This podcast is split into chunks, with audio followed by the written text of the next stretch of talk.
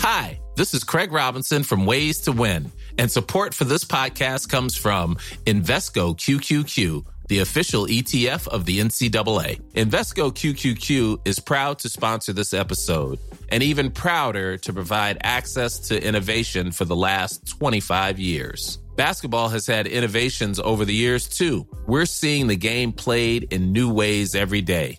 Learn more at Invesco.com slash QQQ. Let's rethink possibility. Invesco Distributors, Inc. Hey there, it's Michelle Norris. I'm host of a podcast called Your Mama's Kitchen. When I travel, I'm usually looking for a way to find a taste of home when I'm not at home. And one of the things I love to do when I am at home is entertain. And Airbnb allows me to do that. When I was in California recently, I rented a house that had a great kitchen. And when we were sitting around the table, we we're all thinking, we're in someone else's house. Someone could be in all of our homes as well. If you have a home, but you're not always at home, you have an Airbnb. Your home might be worth more than you think. Find out how much at airbnb.com/slash host. A lot can happen in the next three years. Like a chatbot may be your new best friend. But what won't change? Needing health insurance. United Healthcare Tri Term Medical Plans are available for these changing times Underwritten by Golden Rule Insurance Company, they offer budget-friendly, flexible coverage for people who are in between jobs or missed open enrollment. The plans last nearly three years in some states, with access to a nationwide network of doctors and hospitals. So for whatever tomorrow brings, United Healthcare Tri-Term Medical Plans may be for you. Learn more at uh1.com. Buscaba desesperadamente una casa donde poder entrar Gritaba como loco por las calles. Ayuda, ábranme por favor. Alguien me persigue y me quiere quitar la vida. Ayuda. Como no me abrían, me iba a otra casa y así me iba casa por casa. Nadie me abría, hasta que por fin entré a una que tenía las puertas abiertas. En realidad por la oscuridad y el miedo que traía, ni me fijé en qué situación se encontraba la casa. Solo creí que ahí encontraría la ayuda que necesitaba. Pero qué error.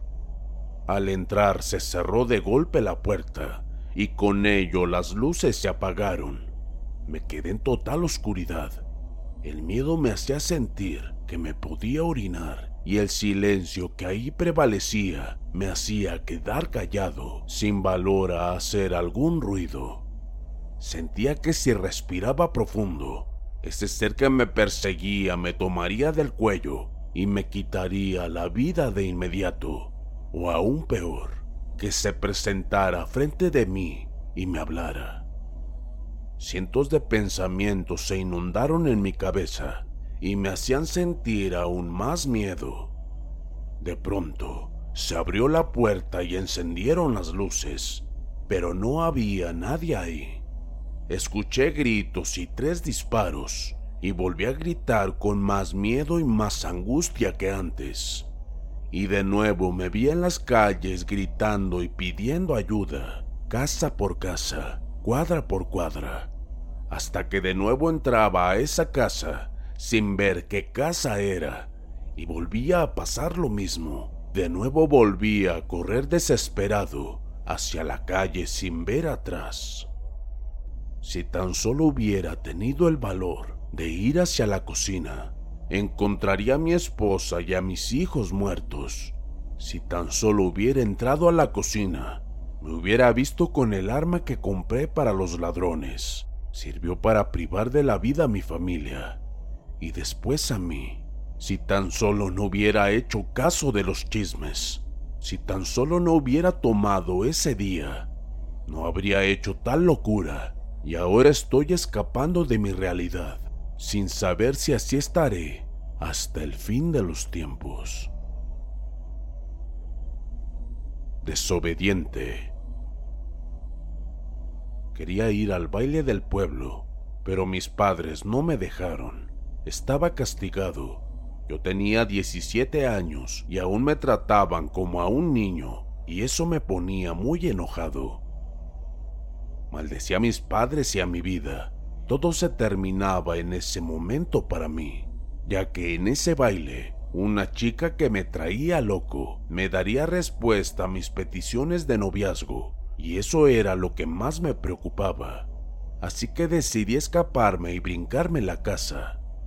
Mi cuarto estaba hacia la calle y era la segunda planta, pero yo era muy ágil. Pude sin problemas guindarme y conseguir fugarme. El baile era en el pueblo siguiente y empecé a pedalear lo más rápido a lo que me daban mis fuerzas. Iba tan rápido y la noche de verdad era muy oscura. No vi que una persona iba delante de mí y para mi desgracia lo atropellé. La verdad volé varios metros hacia adelante. La bici también salió por otro lado y la persona quedó tirada a media carretera. Gracias a mi agilidad, yo caí más o menos bien aunque no me salvé de un moretón, pero me pude levantar casi de inmediato. El miedo y la preocupación te dan fuerzas, así que me fui a ver a esa persona para ver qué le había pasado. Caminé como cinco pasos hacia ella y escuché que se quejó. ¡Ay, mis piernas! decía. Cuando me acerqué la vi mejor era una anciana que nunca jamás en mi vida la había visto por ahí. Le pregunté si podía moverse y traté de moverla y se enojó. Dijo, Maldito muchacho, casi me matas. Ahora no podré ir a hacer mi encargo. Tienes que ayudarme, si no te la vas a ver muy mal conmigo. Al verla ya bien pude reaccionar con miedo y terror. Era una señora con muchas costras en su cara. Su nariz era grande y chata, bolas en las mejillas. Sus ojos parecían puñales que atravesaban mi mente. Estaba arqueada, su cabello desarreglado y olía muy mal. Dios mío, ¿en qué me había metido? pensé. Volvió a hablar y a decirme, Tienes que llevar esto al cementerio del pueblo que sigue. Y me entregó una bolsa más o menos pesada. Vas a buscar la tumba más fresca y allí escarbarás hasta que puedas ocultar la bolsa. Hazlo. Si no lo haces, te juro que te revolcarás esta misma noche con el diablo en el infierno. Esas palabras taladraron mi corazón. Quería correr y escapar de allí, pero no podía moverme. Esa mujer me tenía como clavado al piso. Habló algo que no entendí y después me volvió a decir, ¿entendiste mi petición? Sí, balbucié. Ahora lárgate, yo sabré si hiciste lo que te pido. Lárgate, maldito muchacho. Casi de inmediato me despegué de allí Tomé mi bici y salí como rayo. Cuando llegué al cementerio nada más me pasaban escalofríos. No sé cómo supe que era la tumba, pero la encontré enseguida. Luego vi que se me hacía fácil escarbar. Cuando terminé de escarbar e iba a meter la bolsa, sentí que algo se movía adentro y como que empujaba. Me decían mis adentros, si la abro me irá mal. Pero ¿qué es lo que hay aquí? No pude resistir más y abrí la bolsa. Lo que vi ahí, juro que me hizo salir del hoyo que había escarbado, del salto que di.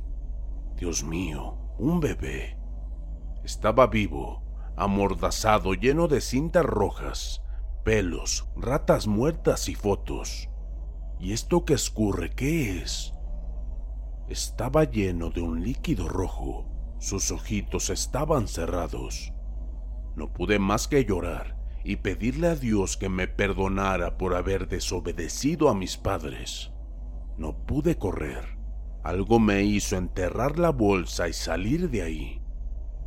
Hoy, ya no sé cuántas bolsas he enterrado por todos los cementerios. Ya no regresaré con mis padres. Vivo en una jaula de día y por las noches ella viene por mí para salir a hacer sus encargos. Planning for your next trip? Elevate your travel style with Quince. Quince has all the jet setting essentials you'll want for your next getaway, like European linen, premium luggage options, buttery soft Italian leather bags, and so much more. And is all priced at 50 to 80% less than similar brands. Plus, Quince only works with factories that use safe and ethical manufacturing practices. Pack your bags with high-quality essentials you'll be wearing for vacations to come with Quince. Go to quince.com/pack for free shipping and 365-day returns.